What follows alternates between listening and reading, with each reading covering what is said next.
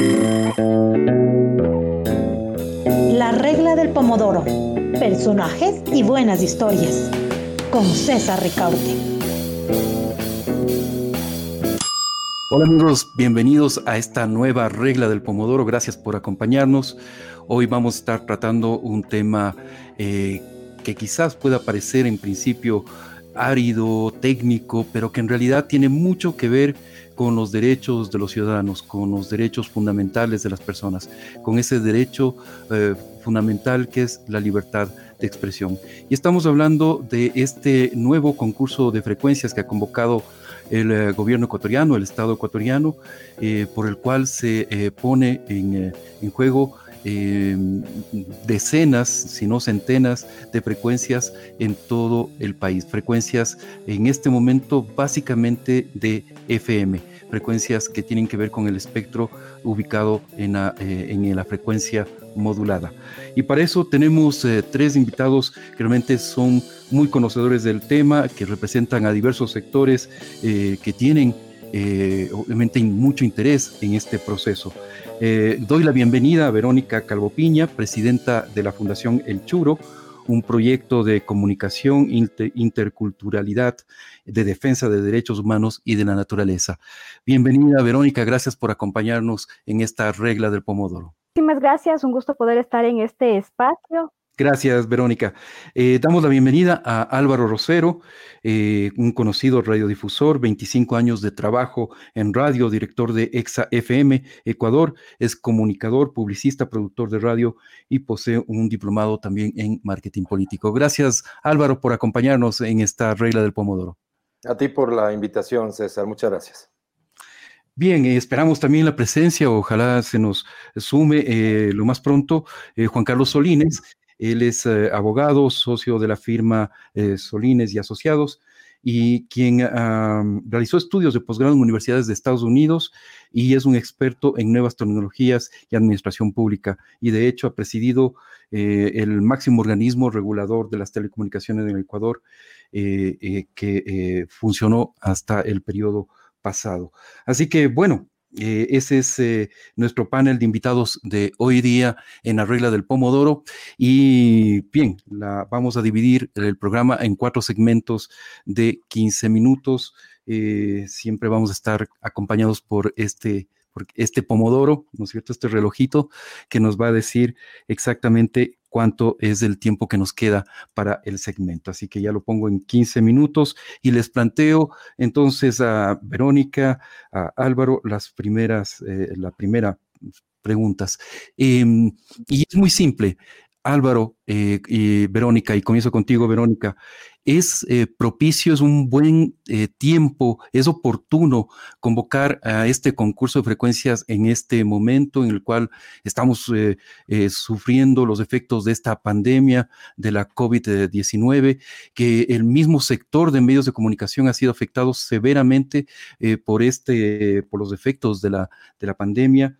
Es buen momento para convocar este concurso Verónica, gracias y bueno, espero tu respuesta. Bueno, nuevamente muchísimas gracias por hacernos esta invitación al programa y decir que para nosotros, para eh, los medios comunitarios, para Fundación El Churo en particular, no consideramos que no es un buen momento el haber convocado a este concurso de frecuencias en este momento. Eh, digamos, para nosotros eh, vemos que esta crisis humanitaria y una crisis económica que, como tú dices, ha golpeado a todos los sectores de la sociedad, principalmente a los medios de comunicación de alguna manera, pero sobre todo también a las organizaciones sociales.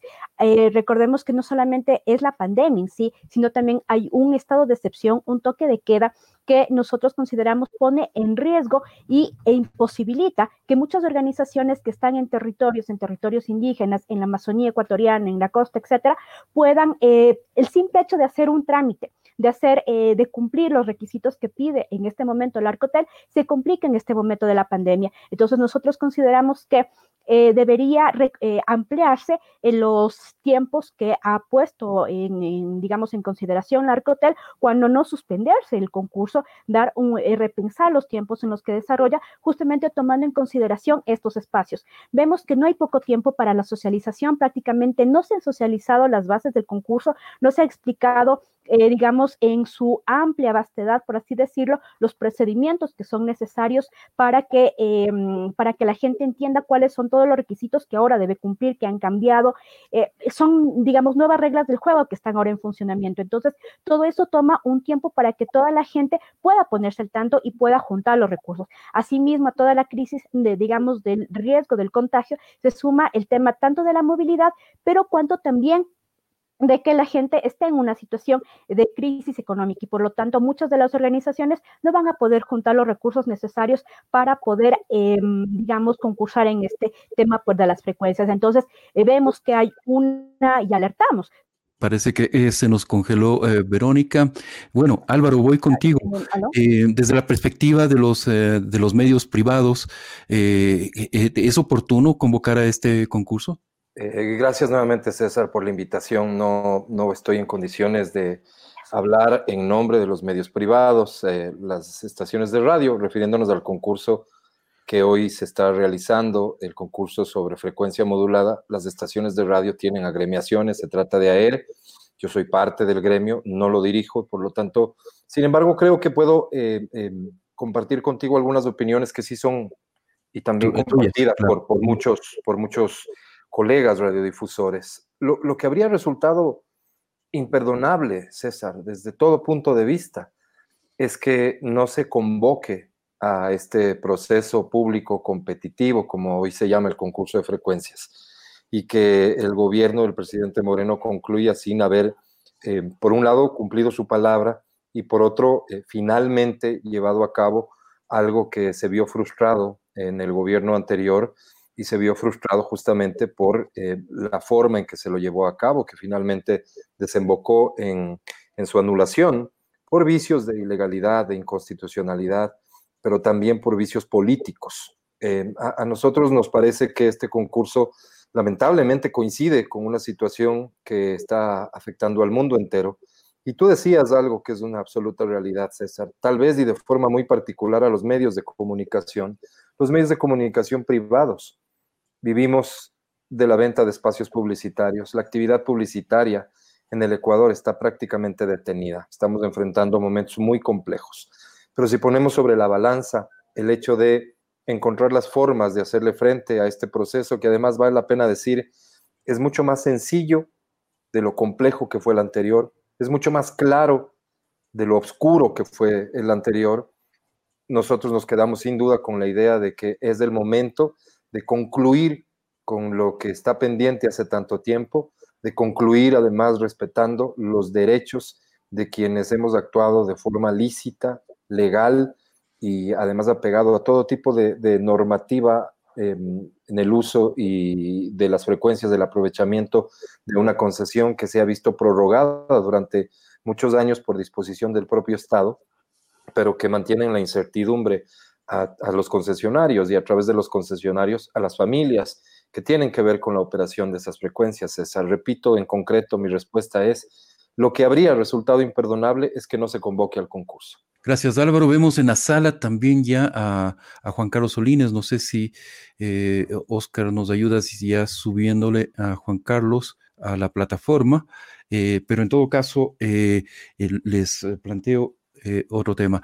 Eh, eh, Verónica, tú decías que no era momento, que realmente no resulta oportuno por la situación misma de la que trae la pandemia para la facilidad que puedan tener organizaciones sociales y medios comunitarios de plantearse, de presentarse al concurso. Entonces, ¿Cuál podría ser la opción? ¿Suspender el concurso? Porque Álvaro, en cambio, nos dice, es, sería imperdonable suspender este concurso, sería imperdonable que no se eh, solucione este problema que, eh, recordemos, el país arrastra ya varios años, eh, son por lo menos cinco, seis años, por lo menos, como digo, en el cual no, no se ha planteado este, eh, esta situación de una nueva eh, concesiones o las nuevas concesiones de frecuencias de la renovación eh, y nuevas concesiones de frecuencias de radio. ¿Cuál, cuál, planteas tú que pueda ser la solución para llevar adelante el concurso? Mira, César, si bien para los medios comerciales, los medios privados son alrededor, como tú dices, de cinco o seis años que han estado sin la renovación de la concesión, para los medios sociales, para los medios comunitarios, son muchísimos años más que hemos estado sin posibilidades de estar con una frecuencia de democratizar la comunicación. Entonces, para nosotros también es muy importante que por primera vez se convoque a un concurso público, a un concurso abierto sobre la eh, concesión de las frecuencias en este país.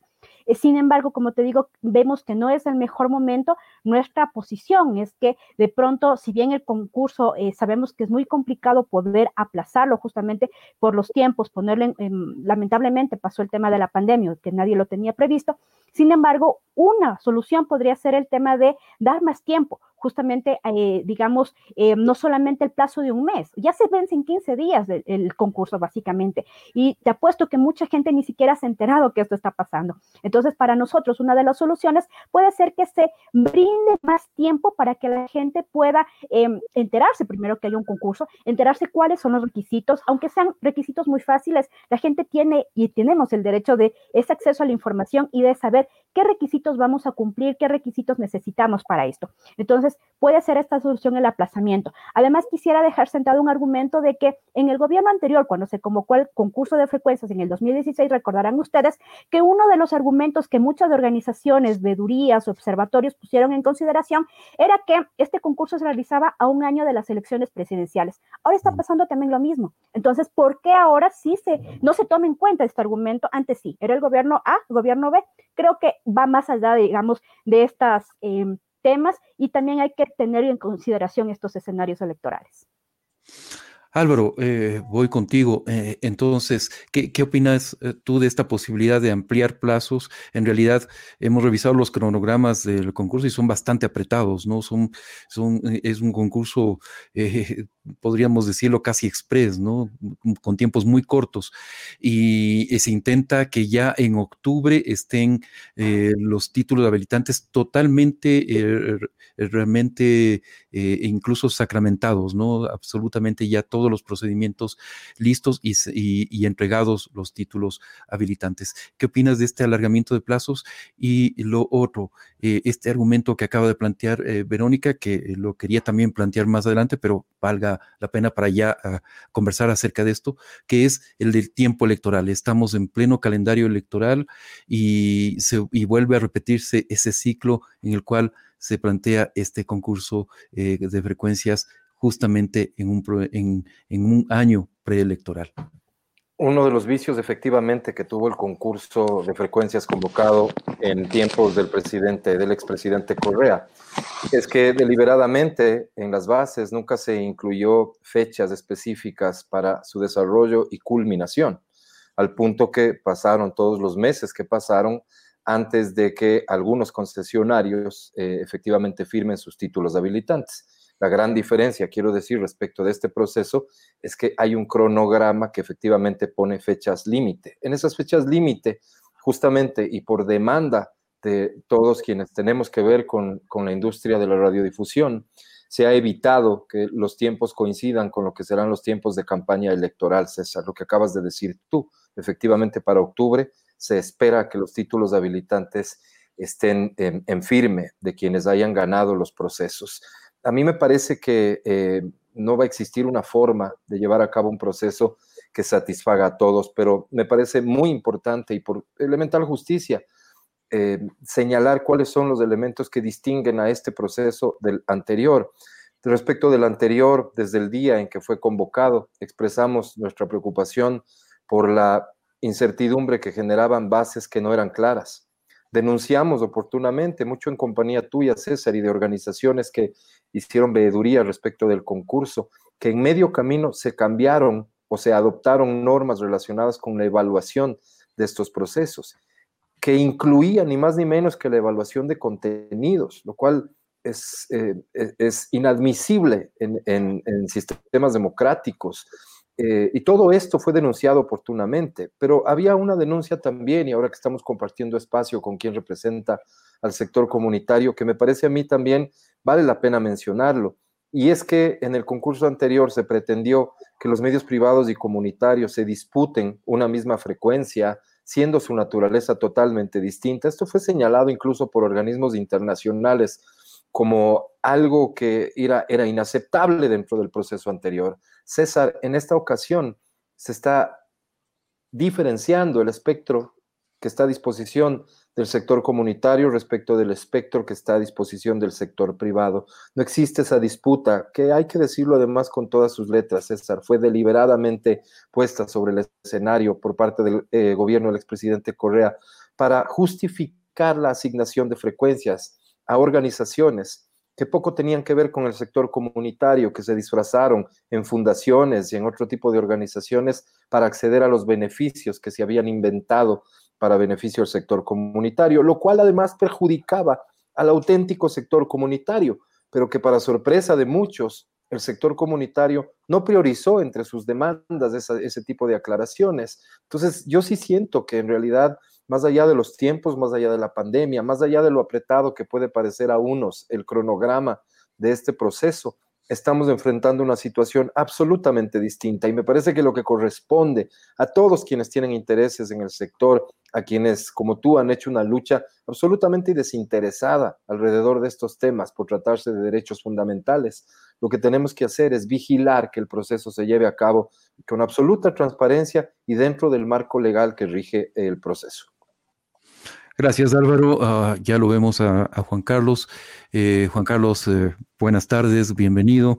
Eh, bien, estamos hablando de la pertinencia de realizar este concurso justamente en medio de, de, lo que ha sido los efectos de la pandemia de la COVID-19. Y y si resulta entonces apropiado, oportuno realizar este concurso. Verónica eh, Calvopiña del Churo nos ha señalado que sería bueno y entramos ya a la segunda segmento del programa. Ya nos nos dio eh, la señal el pomodoro. Y entonces, si eh, cabe algún aplazamiento, alguna, alguna extensión de plazos, y por otro lado, también hay que considerar que entramos en un año preelectoral y que eso puede también afectar de alguna forma al concurso de frecuencia en sí mismo. Juan Carlos, te, escuchamos. Muchas gracias, César. Eh, un gusto compartir este, este panel eh, con ustedes y mm, he escuchado las anteriores intervenciones. Hubo un pequeño problema técnico que no me permitía activar la cámara, pero he escuchado las intervenciones que me antecedieron. Creo que mm, eh, vale la pena recoger algunos criterios que me parecen importantes el primero, eh, que tiene que ver con la importancia, como decía Álvaro, de llevar adelante este concurso tan pospuesto y que es vital, sobre todo para generar un ambiente de seguridad jurídica que es fundamental para poder ejercer plenamente los derechos de libertad de expresión a través de medios establecidos o por establecerse.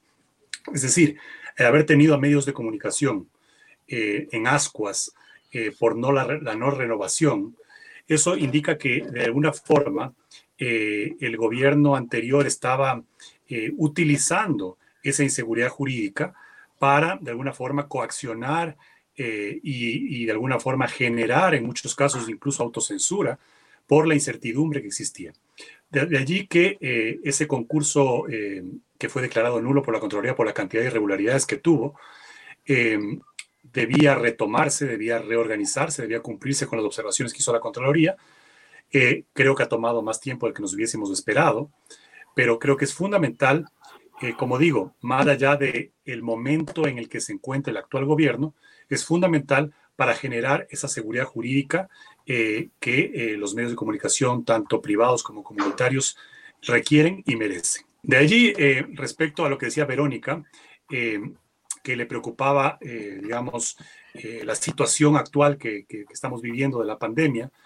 Eh, pienso que no solamente, como decía Álvaro, se han adaptado y se han, se han simplificado los, los requisitos, los procedimientos para acceder a las frecuencias, no solamente que se ha clarificado la justa ventaja de puntos adicionales que deben darse a los medios ya establecidos que han invertido y que tienen un historial en, en la radiodifusión eh, ecuatoriana, sino que adicionalmente se estableció una plataforma online que facilita que se envíen todos los, documentos, los informes, sobre todo los, estudios, eh, vía online. Es decir, ni siquiera hay que comparecer físicamente, cosa que facilita sobre todo a la gente de provincia. Entonces, eh, creo que eh, sí se han establecido facilidades, no solamente en cuanto al procedimiento, sino en cuanto, a, las formalidades que deben cumplirse. Y creo que de allí eh, debería, pues más bien, los, los, postulantes, quienes están pretendiendo acceder, renovar, concesionar una frecuencia, que apoyen, que aporten y que se den cuenta de que esta es una oportunidad importante que hay que aprovecharla para que se concluya un proceso largamente esperado. Gracias, Juan Carlos. Eh, Verónica, voy contigo. Eh, como ya señaló en algún momento Juan Carlos Solines, el anterior concurso eh, fue cuestionado por una serie de situaciones y entre esas fue Contraloría estableció que se había realizado una serie de irregularidades alrededor de la convocatoria de este, de este concurso de frecuencias. ¿Tú crees que en, las actuales bases se han superado esas deficiencias, eh, se han seguido las recomendaciones de Contraloría y se eh, han establecido esas reglas del juego claras, tal como señalan Álvaro y Juan Carlos eh, Solines? realmente no porque muchas de las observaciones que se dio Contraloría simplemente se fijó en tres grandes grupos de los muchos grupos que concentran frecuencias en este país. Entonces, finalmente eh, vemos que incluso estos tres grupos, eh, finalmente no, no está muy claro qué es lo que pasó con esas frecuencias que aparentemente decían que habían sido beneficiadas en el concurso anterior. Entonces, em, vemos que eh, incluso esas recomendaciones no se han tomado en cuenta. Estos, estas frecuencias, digamos, que fueron señaladas por Contraloría, eh, pasaron una suerte de, digámoslo así, blanqueamiento por parte de las autoridades de telecomunicaciones y han pasado de dueño. De dueño A, a pasaron a otro dueño y simplemente siguen nuevamente el tema del concurso. Entonces, vemos que esas frecuencias finalmente no han sido, eh, digamos, lo así, devueltas al Estado o a, una otra solución, digamos, que eh, avance en la democratización de la comunicación.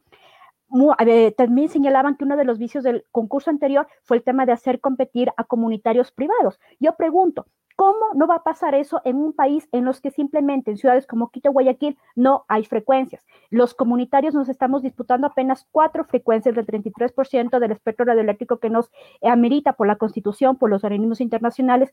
Entonces, ¿qué va a pasar aquí en Quito? Se habla de la posibilidad del tema de la... Eh, digamos, de lo progresivo de este 33%, pero de aquí estamos hablando en 15 años más que se va a dar una frecuencia y en otros 15 años más esas mismas radios van a querer nuevamente seguir al frente de sus concesiones. Entonces, ¿de qué democratización estamos hablando y de qué eh, concurso abierto?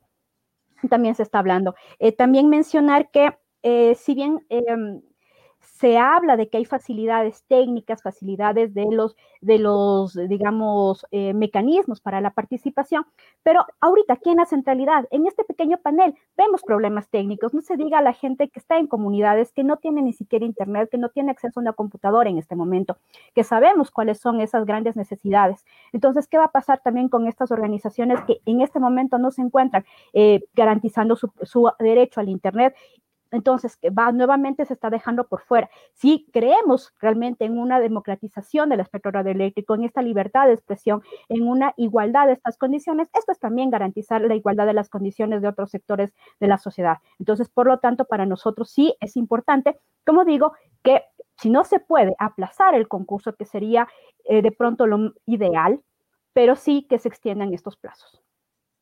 Gracias, Verónica. Eh, Álvaro, esos eh, son dos puntos fundamentales que me parece que hay que, tratar. Eh, son 3.096 frecuencias de frecuencia modulada que se han puesto en juego en este proceso público competitivo para la adjudicación de frecuencias, popularmente conocido como concurso de frecuencias.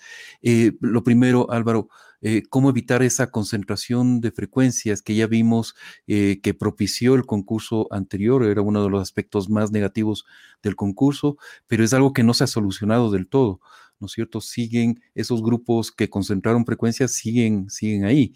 Y, lo segundo que eh, se plantea, que es este tema de que cómo ah, hacer transparente, más transparente este concurso cuando eh, no, por ejemplo, no están previstas vedurías sociales a este concurso. Los tiempos son tan cortos eh, y no se ha convocado ningún tipo de veduría social para llevar justamente eh, una vigilancia de la transparencia del concurso. Álvaro, te escucho.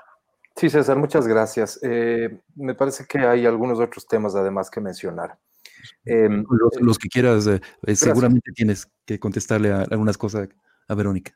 No, precisamente, pero abona mucho al, diálogo el, conocer que recientemente la autoridad de control ha aprobado una nueva norma técnica para FM que va a derivar en el tiempo en la ampliación del espectro de radios FM.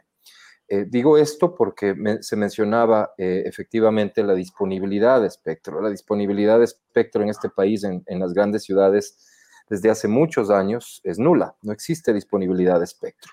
De ahí surgen derechos, derechos de quienes han administrado eh, esas concesiones de acuerdo a lo que la ley determina. Y ahí paso al tema de la concentración de frecuencias. Hay algo que, que nosotros impulsamos y que tuvo muy buena recepción por parte de, las autoridades del gobierno para este proceso público en el que nos encontramos ahora mismo, que tiene que ver justamente con que exista un, proceso, dentro del proceso, una etapa en la que se valide la información respecto de quién está operando tal o cual frecuencia.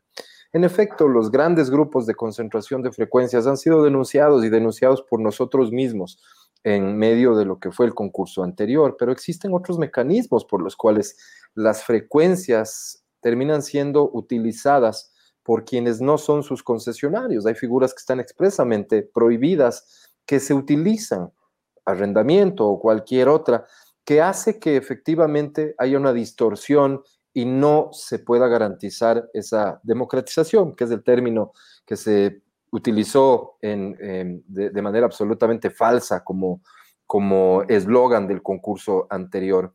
Me parece a mí que este, este proceso está incorporando etapas que van a permitir dar con una especie de catastro definitivo del espectro radioeléctrico y a partir de eso se podrán tomar decisiones que van a tener que ver con la distribución efectivamente hacia el sector comunitario, sector privado. Vale la pena el paréntesis, la ley vigente habla de hasta el porcentaje que se determina ah, en beneficio del sector comunitario y siempre se ha hablado de que tiene que ser de una manera progresiva. Existe una nueva distribución de espectro que permite y da apertura para que ciertas comunidades que tengan intereses de cobertura en zonas específicas del país lo puedan hacer. Efectivamente van a existir eh, ciudades eh, conflictivas como Quito, probablemente Guayaquil, no sé si no sé si Cuenca, pero hoy en este proceso el sector comunitario tiene asignado un porcentaje de espectro para estas grandes ciudades también. Es decir, no están quedando de lado, pero esa es la disponibilidad de espectro que existe. Eso jamás se consideró en el concurso anterior. Lo que se quiso es hacer un borrón y cuenta nueva y manejarlo políticamente. Repito, esta, esta parte, César, a mí me parece relevante de cara a las personas que miran este programa.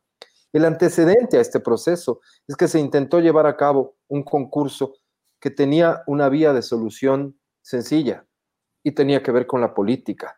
La ambigüedad en la forma de calificación, la libertad que le generaba a organismos conformados expresamente por representantes del gobierno para poner una calificación que era determinante al momento de definir quién ganaba tal o cual concurso.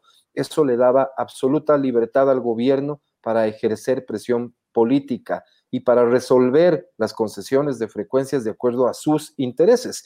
Y que sepa, eh, digo, el Ecuador y el mundo, al Ecuador no le va a ser extraño, pero el mundo tal vez, que el propósito siempre fue controlar la opinión pública.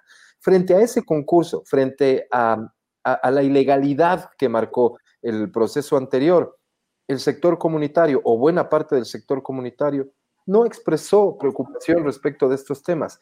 Ahora escuchar que se exprese preocupación porque los tiempos son muy cortos, cuando paralelamente se dice que el proceso no debería mezclarse con campaña política, si es justamente lo que hace este proceso es evitar que el concurso se mezcle con la campaña política y por eso se establecen plazos y periodos claramente definidos, no termino de entender. Ojalá que eh, el sector comunitario pueda acceder. Me parece que lo que señalaba Juan Carlos es, relevante también, las facilidades que, que tenemos los participantes para presentar la documentación a partir de herramientas tecnológicas que evitan el desplazamiento de las personas, considerando la pandemia, considerando la distancia, etcétera. Me parece que este es un concurso que presenta mucha más accesibilidad a cualquier interesado. Me parece a mí que las organizaciones deberían, como lo estamos haciendo en el sector privado, ocuparse de que se conozcan las bases, de asesorar a quienes son parte de tal o cual organización, de ayudar, más allá de que también hay que señalar que el propio Arcotel que lleva a cabo el proceso ha advertido que sus puertas están abiertas para resolver cualquier tipo de inquietud dentro de un proceso que es mucho más sencillo, simple y concreto que lo que fue el proceso anterior, César. Gracias, Álvaro. Eh, Juan Carlos, eh, eh, quiero plantearte este tema de la transparencia del concurso, de las vedurías sociales que deberían darse en procesos de como este, que es una básicamente una licitación de, un recurso público, como son las frecuencias de radio y televisión, y, este tema de la concentración de medios, este gran tema que es quizás uno de los temas centrales de, eh, de, que fue en el concurso anterior, yo creo que también es en este, cómo evitar que al final las frecuencias de, radio, en este caso de FM, decíamos 3.096 frecuencias, eh, terminen muchas de ellas en, en, pocas manos. Bueno, em, alrededor de un recurso natural como el espectro radioeléctrico, que si bien es cierto las nuevas tecnologías permiten que se amplíe pero que definitivamente es un recurso finito, es decir, que se agota, eh, aunque las tecnologías eh, mejoren y permitan tener más espacio. Eh, claro, la, administración de ese recurso natural que nos pertenece a todos los ecuatorianos siempre va a estar sujeta, basta, basta entender que quien administre ese espectro sigue siendo todavía un ente político. Es decir, empezando por lo básico, si queremos que la administración de las telecomunicaciones y del recurso natural del espectro sea absolutamente técnico y apolítico, deberíamos eh, pensar en una ingeniería institucional, en una reingeniería institucional que despolitice eh, actual, eh, la actual estructura administrativa que depende de un ministerio. Dicho esto, siempre va a haber el riesgo de que haya una politización. Y lamentablemente, ya lo mencionaba lo mencionaba Álvaro también, lamentablemente eh, el tema de las frecuencias fue altamente politizado, siempre había estado, había sido botín. Eh, recordemos de la época de, que se denominaba la Feria de las Frecuencias, cuando se transaban votos en, la Asamblea para entregar frecuencias a, diputados. Es decir, eh, la administración de ese recurso ha sido y ha estado sujeto a una serie de vaivenes políticos, inaceptables evidentemente, pero una vez que se quiso poner orden, o que se tuvo la oportunidad para poner orden, eh, en un marco de, transparencia y sobre todo en un marco técnico, se introdujo nuevos elementos de la política. Es decir, eh, este, este reparto equitativo que se lo determinó originalmente en 33, 33, 34% para medios eh, privados, públicos y comunitarios respectivamente, fue un, acto demagógico porque no había ningún elemento técnico que permita, eh, digamos, eh, hacer viable esa propuesta, por más justa que la consideremos. Eh, es decir, cuando un Estado concesiona un recurso natural, se generan derechos, así como se generan obligaciones, se generan derechos en el concesionario. Y uno de los derechos que se genera en el concesionario es el derecho a la renovación. Es decir, yo no voy a, a invertir eh, en equipos, en, desarrollo de una, estación de radio, en, desarrollo de, una audiencia, para que al cabo de 10 años, como era antes, me quiten la frecuencia. Es decir, hay, un, derecho que se, genera en el concesionario también. Ese derecho de la renovación fue de alguna forma truncado, fue de alguna forma truncado. Eh, y lo que se pretendía era selectivamente y seguramente políticamente decir, a unos les, mantengo la frecuencia y a otros les quito para cumplir con el reparto equitativo. Entonces, yo creo que hay que aclarar ese aspecto histórico, porque ahora, eh, en el 2021, Verónica señalaba hace un momento que tenemos deficiencias estructurales tan importantes como, por ejemplo, la falta de acceso adecuado a Internet, ¿no? que es una herramienta fundamental para poder desarrollar. Eh, y me pregunto yo, en los 10 años que tanto se habló del desarrollo de los medios comunitarios.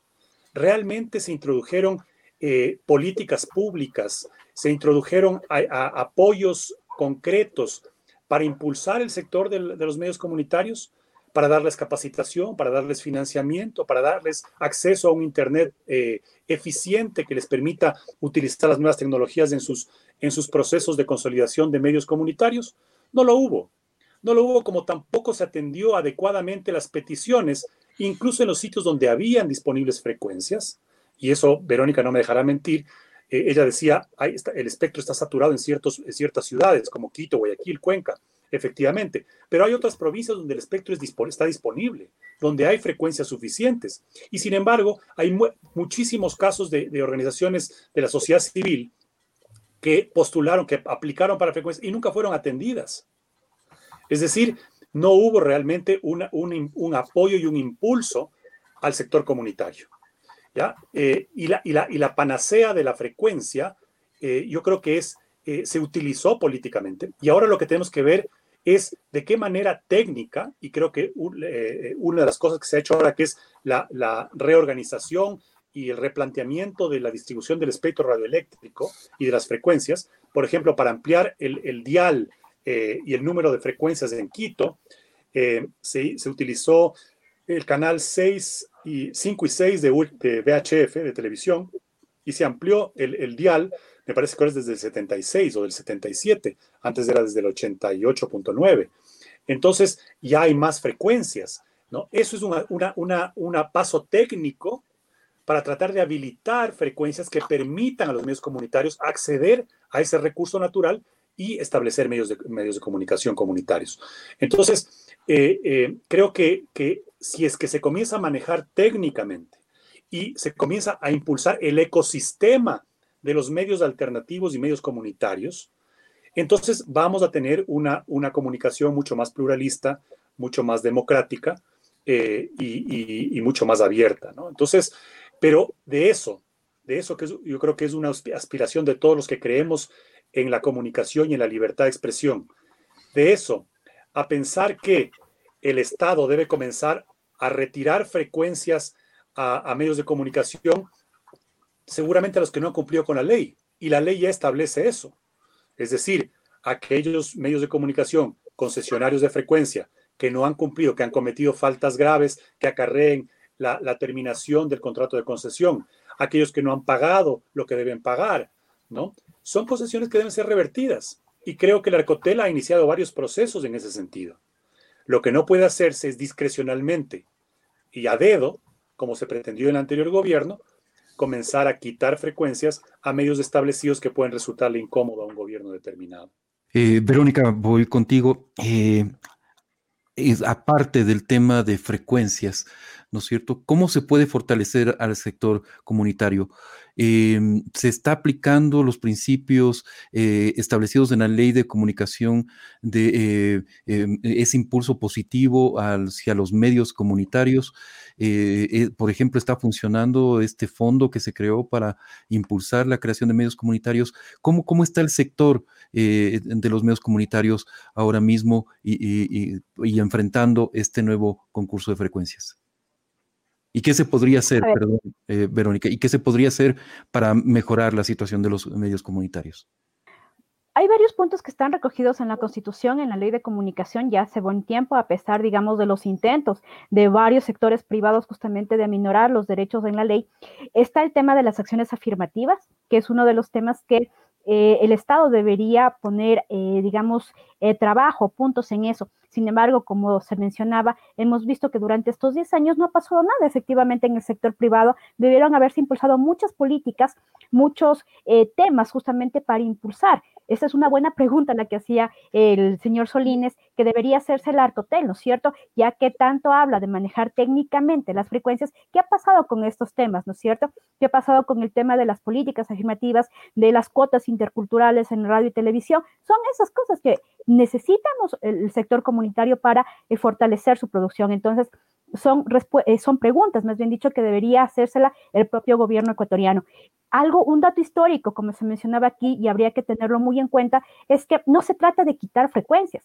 Hay que entender también que el espectro radioeléctrico no pertenece a nadie, no es un negocio familiar, no es algo que se hereda de papá a hijo, no es algo que se hereda de familia en familia, sino que, o de empresa en empresa, sino que es un tema que tiene un plazo y por lo tanto se termina ese plazo y aunque como puede haber inversión, puede haber un tema de recursos puestos ahí, pero también hay el mismo derecho de otras, em, de otras organizaciones, incluso de otras empresas, de poder acceder a esas frecuencias y que esa gente también tenga, más allá de un tema de inversión, un tema de eh, derecho a la palabra, de derecho a opinar. Finalmente, el medio lo que significa es eso, poner otros contenidos, otras voces en la comunicación ecuatoriana y finalmente la democratización, la democracia, aunque a algunos les suenen un eslogan, pero finalmente es eso, la democracia es la pluralidad de voces y en este país esa pluralidad no se ha dado por varios años más y básicamente es una deuda pendiente del Estado.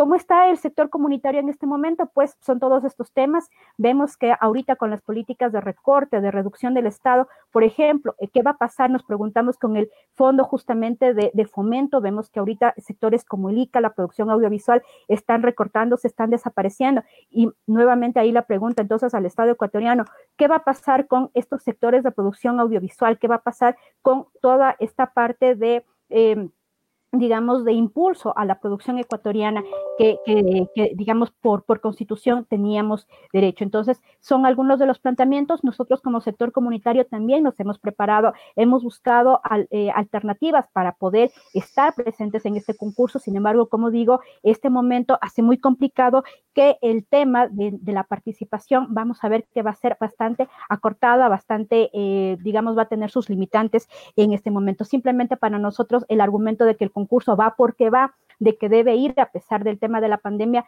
no es como un, un, argumento dable, deberían considerarse justamente, como vuelvo y repito, hablar de la pluralidad, de la igualdad de condiciones, es también pensar en estas condiciones que está pasando otra gente por fuera de los dueños habituales de los medios. Entonces, si hacemos como este llamado a que al menos se considere y se tengan en cuenta estas otras visiones por parte de otros actores de la sociedad.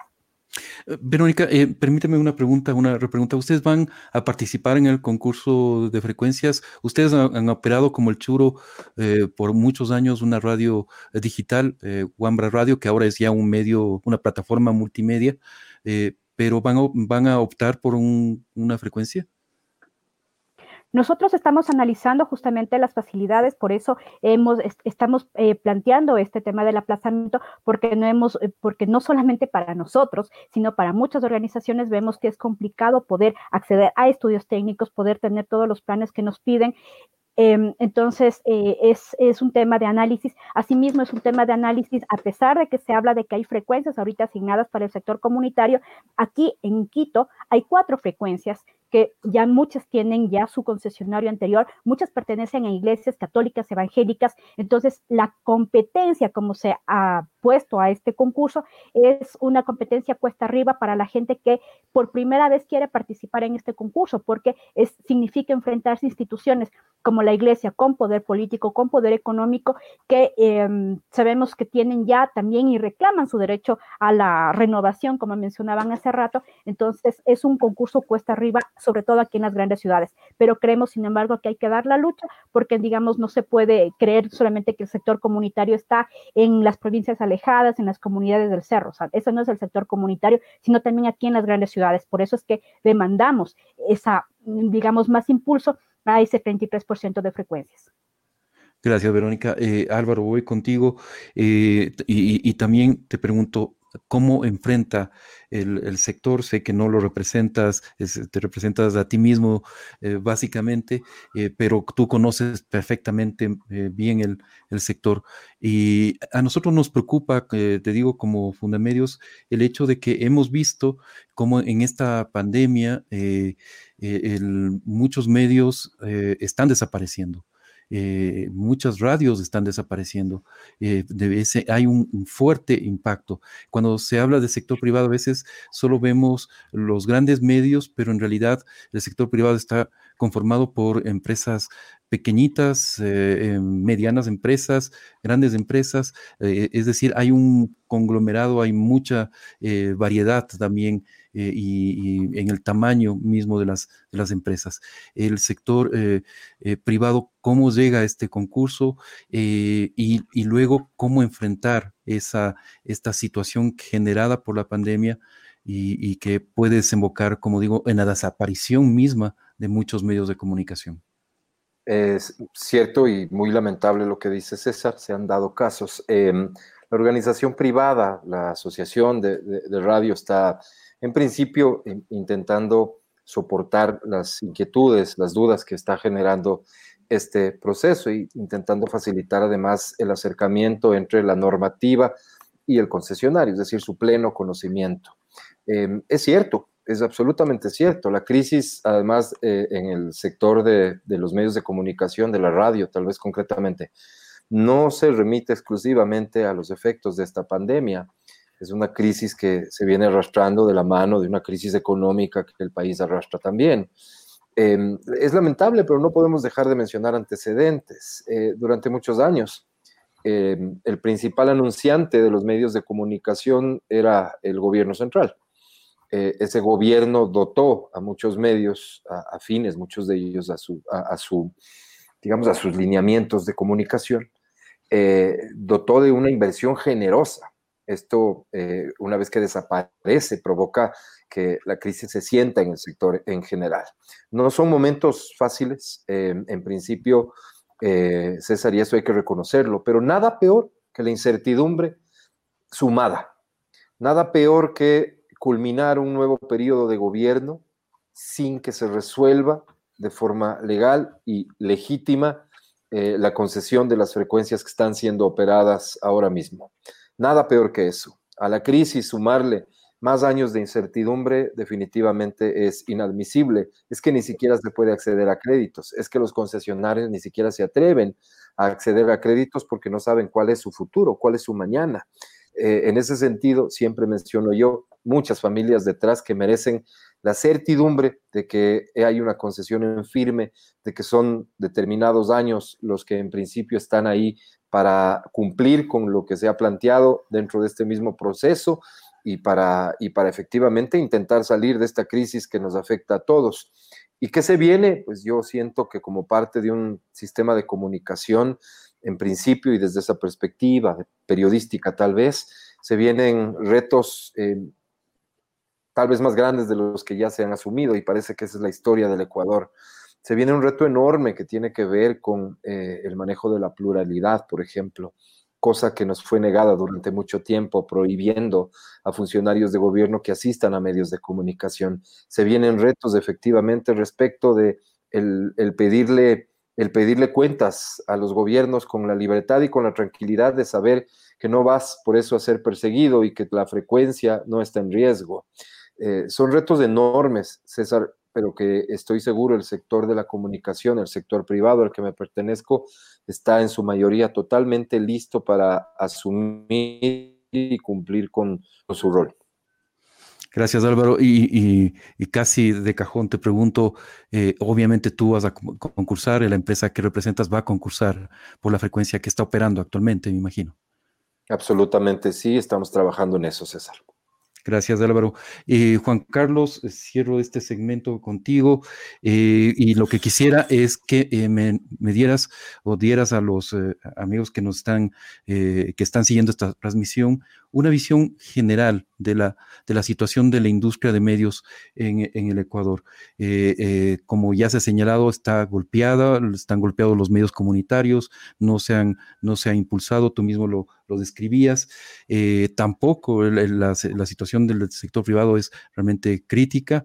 Eh, los medios eh, públicos yo creo que ya en este momento son casi inexistentes, son una dependencia, han pasado a ser una dependencia del Ministerio del Mintel y con eso yo creo que se mata cualquier posibilidad de tener verdaderos medios, medios públicos. en muchos países se habla de reconversión de la industria de medios, la UNESCO incluso ha señalado que va a ser necesario que los estados que eh, diseñen paquetes de eh, ayuda y de impulso a esa reconversión de la industria mediática en muchos países, porque la situación no es solamente de Ecuador, la situación es de muchos países de América Latina y del mundo. Eh, ¿Cuál es tu visión al respecto, Juan Carlos? Sí, efectivamente, César, creo que mm, estamos nosotros, me refiero no a los ecuatorianos solamente, sino a toda la humanidad, viviendo un proceso de cambio profundo, eh, un, proceso de cambio en el que todavía no sabemos la magnitud de las cosas que están cambiando. Por ejemplo, eh, el Internet de las Cosas que viene con el advenimiento del 5G, va a transformar sustancialmente la forma de interactuar. Vamos a estar no solamente conectados seres humanos, sino cosas. y nos, nos, replantea modelos de negocio, particularmente en la comunicación. Es decir, ¿quién se hubiese imaginado que la televisión por suscripción iba a estar en grandes aprietos frente al modelo de negocio del streaming, ¿no? Em, y, claro, eh, cada vez, eh, conforme se va haciendo eh, y constituyendo el acceso a Internet en un servicio básico para los ciudadanos, y lo hemos notado particularmente ahora durante la pandemia, en donde el consumo de ancho de banda per cápita se disparó súbitamente y nuestros proveedores de Internet no pudieron responder a esas circunstancias, eh, digamos, de emergencia. Y vemos que un estudio recientemente publicado por la CEPAL que mide, mide el impacto, eh, más dicho, el comportamiento de la tecnología en los países de Latinoamérica durante la pandemia, vemos que la calidad de Internet en el Ecuador se redujo sustancialmente, una de las reducciones más eh, severas de toda la región. Es decir, tenemos que trabajar en todo el ecosistema de infraestructura, de servicios, de calidad del servicio, de ancho de banda per cápita y sobre todo lo básico, lo fundamental, es eh, la democratización del acceso a las tecnologías como lo consagra la Constitución y la universalización del, acceso al Internet.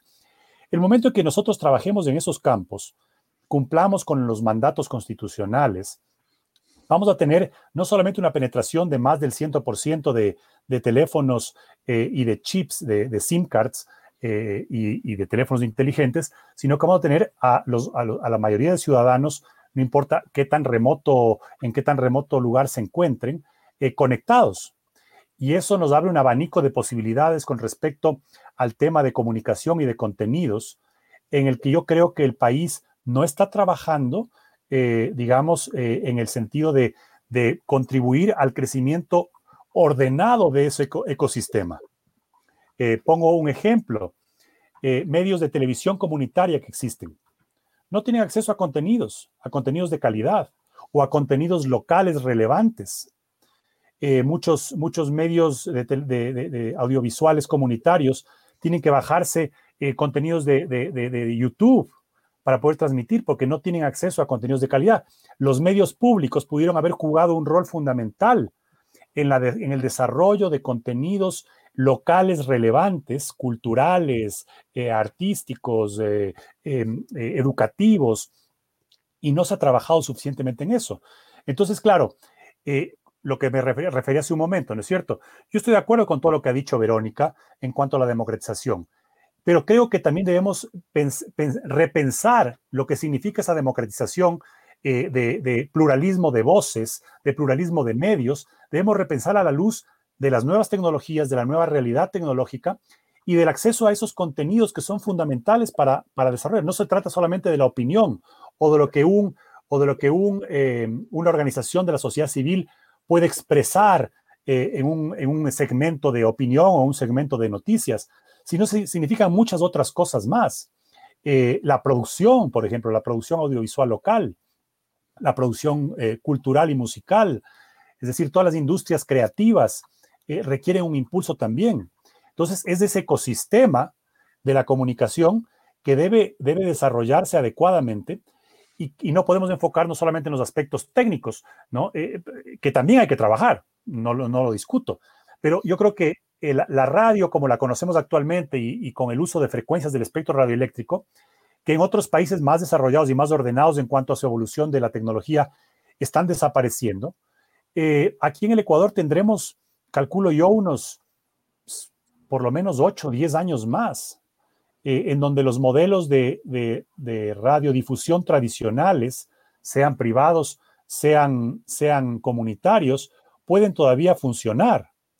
Pero tenemos que al mismo tiempo, en ese, en ese periodo de, de 8 o 10 años, comenzar a repensar cómo va a ser la comunicación, cómo van a ser los instrumentos, qué requiere, qué requiere todo ciudadano para tener poder, tener, poder ejercer el derecho de acceso a la comunicación, de acceso a los medios. Eh, y eso pasa mucho por el tema del desarrollo de este ecosistema de la tecnología, que creo que eh, eh, el Ecuador debe trabajarlo profundamente. Gracias, Juan Carlos. Y a ti también te pregunto, ¿no vas a, ¿tú vas a concursar o no en el, en el concurso. No, yo no. no. Yo no, no, no, yo dejo eso para quienes son realmente radiodifusores. Eh, y yo, yo, soy un abogado y me dedico a estos temas, pero, pero no, no, no, no, no, me, no he pensado si quiero dedicarme a los medios. Bueno, ok. Y bueno, aclaro también que eh, como Fundamedios tampoco vamos, hemos pensado en participar. Eh, bien, eh, inicio este último segmento. Les voy a pedir a cada uno de ustedes cinco claves. ¿Cuáles son las cinco claves para entender el concurso de frecuencias? Según cada uno de ustedes, según la visión particular de cada uno de ustedes. Y les voy a poner el, mi gatito Pomodoro. Entonces, cinco minutos. Verónica, tienes para decirnos cuáles son las cinco claves para ti del concurso de frecuencias. Las cinco claves serían que es un momento muy importante en el que se concesionan 3.096 frecuencias de radio y televisión, de, radio FM, perdón, y que es un momento en el que las organizaciones sociales deberíamos tener justamente ese espacio para tener una, un concurso igualitario, eh, un concurso transparente y por primera vez acceder a esta, a a esta gran cantidad de frecuencias, como manda la Constitución y organismos internacionales además. Sin embargo, el concurso se realiza en medio de una pandemia, en medio de una crisis, por lo tanto nosotros sí consideramos que debe aplazarse, es algo que la gente también eh, se necesita tener esas consideraciones, que el momento en que se realiza este concurso no es ideal. Yo sé que mucha gente ha esperado por este concurso, sin embargo, debe también tomarse en cuenta las opiniones, las expectativas de otros sectores sociales para que puedan participar en este espacio.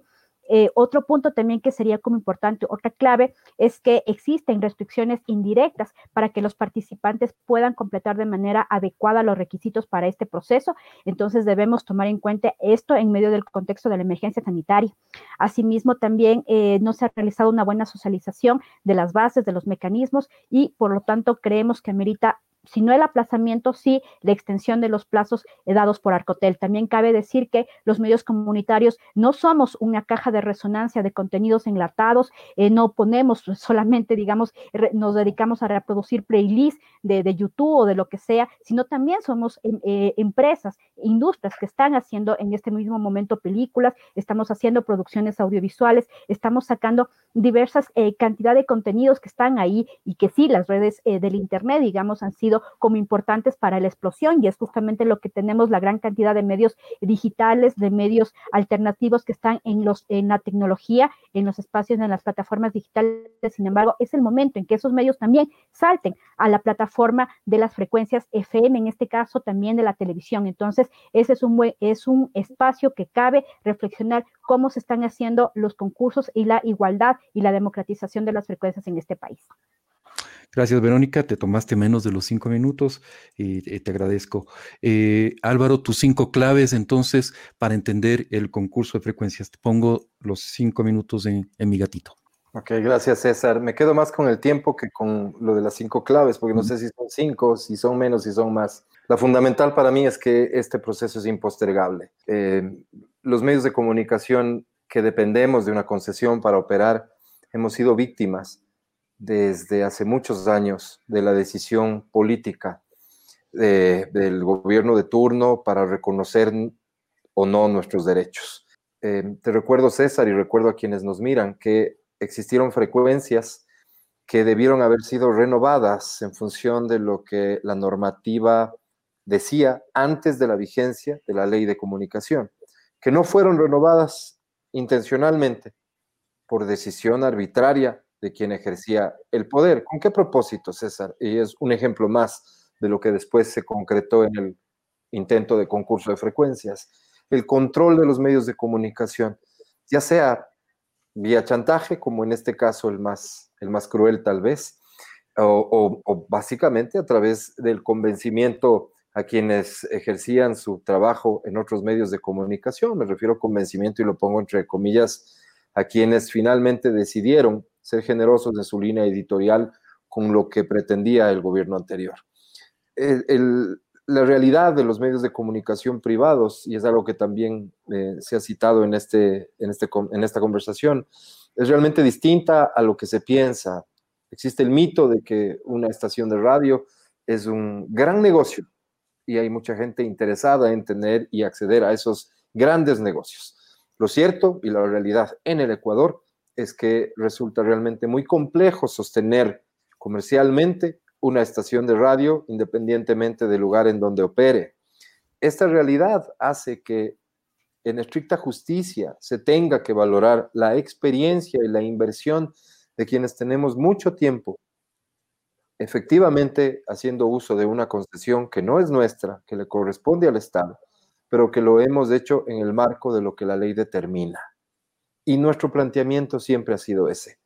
No se puede comparar a quienes hacen uso de una concesión de forma ilegal con quienes lo hemos hecho de forma absolutamente correcta. Entonces, cuando se habla del sector privado, a veces se confunde y se piensa que el sector privado es un sector que está pensando exclusivamente en el lucro, independientemente de los intereses de la sociedad. Y personalmente creo que el sector privado le ha aportado muchísimo a la pluralidad del debate en el Ecuador. Y el hecho de que existan muchos concesionarios pertenecientes al sector privado ha permitido que esas voces se multipliquen a lo largo y ancho del Ecuador. Respecto de la participación del sector comunitario en este proceso, a mí me parece que es muy importante estar al día en la normativa. La normativa habla el día de hoy de que se explotará en un futuro próximo, como señalaba Juan Carlos, un nuevo espacio del espectro. Va a haber espacio para frecuencias en las grandes y en las pequeñas ciudades. El sector comunitario está realmente listo para asumir el reto de lo que significa la administración de una frecuencia, independientemente de quien hoy nos acompaña en este debate, que sin duda está en condiciones de hacerlo como organización, y me refiero al churo. El sector comunitario en general se ha ocupado de capacitarse, de prepararse, de exigir al Estado que haga lo que le corresponde y de hacer ellos mismos lo que les corresponde. Están listos para asumir estos retos es lo mismo que nos preguntamos nosotros en el sector privado y en lo que trabajamos profundamente, porque los retos se están renovando todo el tiempo, fruto de las nuevas tecnologías, fruto de que esas nuevas tecnologías representan amenazas para la vida de los medios tradicionales. Las nuevas herramientas que la gente tiene para acceder a contenidos representan amenazas ciertas para nuestros medios, para los que hoy administramos. Tenemos que estar entonces a la altura de esas circunstancias, tenemos que entender esa lógica, tenemos que comprender los hábitos de las personas que consumen radio, de las personas que consumen otro tipo de herramientas o medios de comunicación. Entonces creo yo que eh, al final del día este proceso nos permite, por un lado, resolver problemas de fondo que tenían que ver con la ilegalidad del concurso anterior y por otro, resolver los legítimos derechos de quienes han administrado de forma correcta una concesión de frecuencia, César. Muchas gracias. Gracias, Álvaro. Justo te timbró el, gatito Pomodoro. Eh, em, Juan Carlos, voy contigo entonces con tus cinco claves para entender el concurso de frecuencias. Cinco minutos. Gracias, eh, César.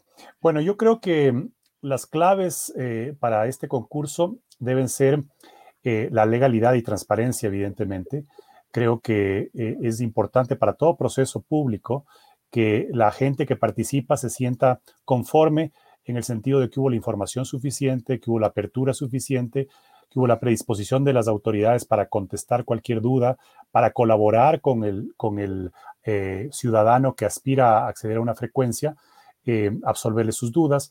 Yo creo que la, las reparos que puso y las digamos, observaciones que hizo la Contraloría al anterior concurso sirvieron de base para que se corrijan todas estas fallas.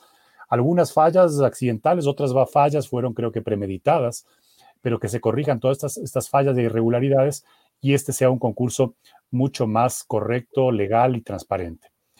Eh, las circunstancias, como otra clave que se ha mencionado aquí y que Verónica ha sido muy insistente en eso, eh, las circunstancias sí son difíciles.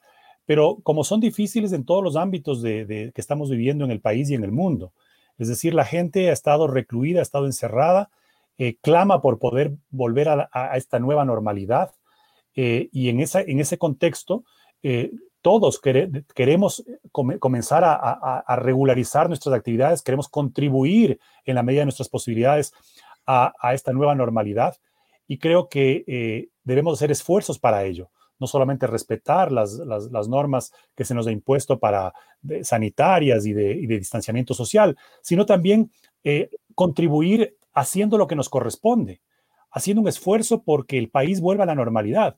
Y, no se hable, no se diga en, este ámbito de los medios de comunicación que antes de la pandemia estaban ya atravesando por circunstancias complicadas, y me refiero a todos, eh, comunitarios y privados, incluso los públicos que hemos visto y reseñaba hace un momento Álvaro.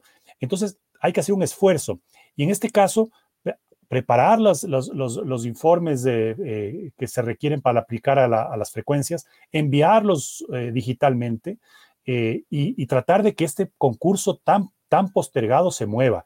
Yo creo que la pandemia es una clave que lo hace difícil, pero que con la colaboración de todos los actores y todos los involucrados, se puede sacar adelante. Pensar que se puede dilatar esto significaría entrar ya en una etapa electoral, porque vamos a entrar en campaña electoral a partir de octubre. Los tiempos del cronograma electoral así lo determinan. Y ya todo se va a distorsionar, todo va a tener ya un componente político y creo que es muy peligroso esperar más tiempo. Y esperar a un siguiente gobierno a que venga, se empape y, y tome cartas en el asunto puede tomar uno o dos años más. Entonces yo creo que el momento, a pesar de las dificultades, es el preciso. Eh, y otra clave es lo que me refería hace un momento, que es el entorno, el trabajar por este entorno. No solamente hoy en día se trata de frecuencias. Mañana puede tratarse de acceso universal al Internet para poder realmente democratizar los medios de comunicación. Vemos que ya han surgido medios alternativos en redes sociales. Vemos que, plataformas transnacionales eh, eh, tienen cada vez una mayor penetración eh, y conforme sigan bajando precios y el Internet, el ancho de banda de Internet se vuelva más, más asequible, va, a, proliferar más todavía estas plataformas transnacionales de streaming, de información, de, la misma forma que, que, la, que la televisión por suscripción nos invadió y de alguna forma, eh, digamos que eh, eh, puso un desafío a los medios locales, a los medios audiovisuales locales. Entonces, estas nuevas realidades ameritan que comencemos a prepararnos desde ahora, a dialogar. Me alegro mucho lo que comenta Verónica en este sentido, de que de que están trabajando en, industrias culturales, en la producción de contenidos locales. Hay que trabajar con las universidades, tener contenidos relevantes de corte académico. Hay que trabajar en una reforma educativa profunda. Eh, y, claro, eh, también ir viendo las necesidades, las, necesidades que tiene el país en los distintos ámbitos, en la agricultura, en, la, en, la, en las eh, actividades educativas, académicas. Es decir, es todo un ecosistema en donde la comunicación y los medios se insertan como un pilar fundamental, eh, porque la labor que han cumplido en, en, todo, de, todas estas, estas eh, etapas anteriores ha sido justamente la de balance social, la de, la de permitir que, que el ciudadano conozca distintas visiones más allá de la información oficial, ¿no? Que acceda a expresiones culturales más allá de, lo popular o de lo, o de lo comercial, que, que, tenga alternativas. Y esto, a la luz de las nuevas tecnologías, amerita que se trabaje muy profundamente en ese entorno de la comunicación, de la tecnología y de la democratización del acceso a todos estos medios. Gracias Juan Carlos, te pasaste un poquito, pero eh, no quise cortarte para no cortar la, la hilación de, tu reflexión.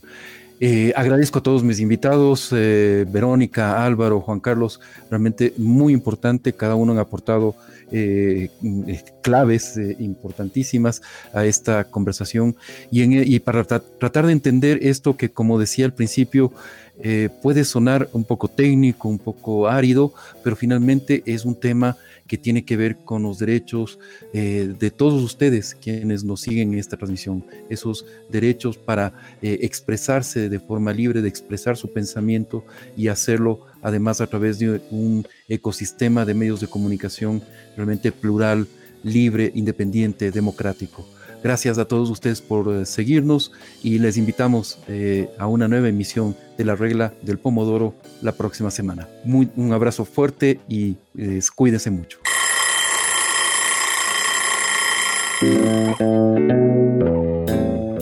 La regla del pomodoro. Personajes y buenas historias. Con César Ricaurte.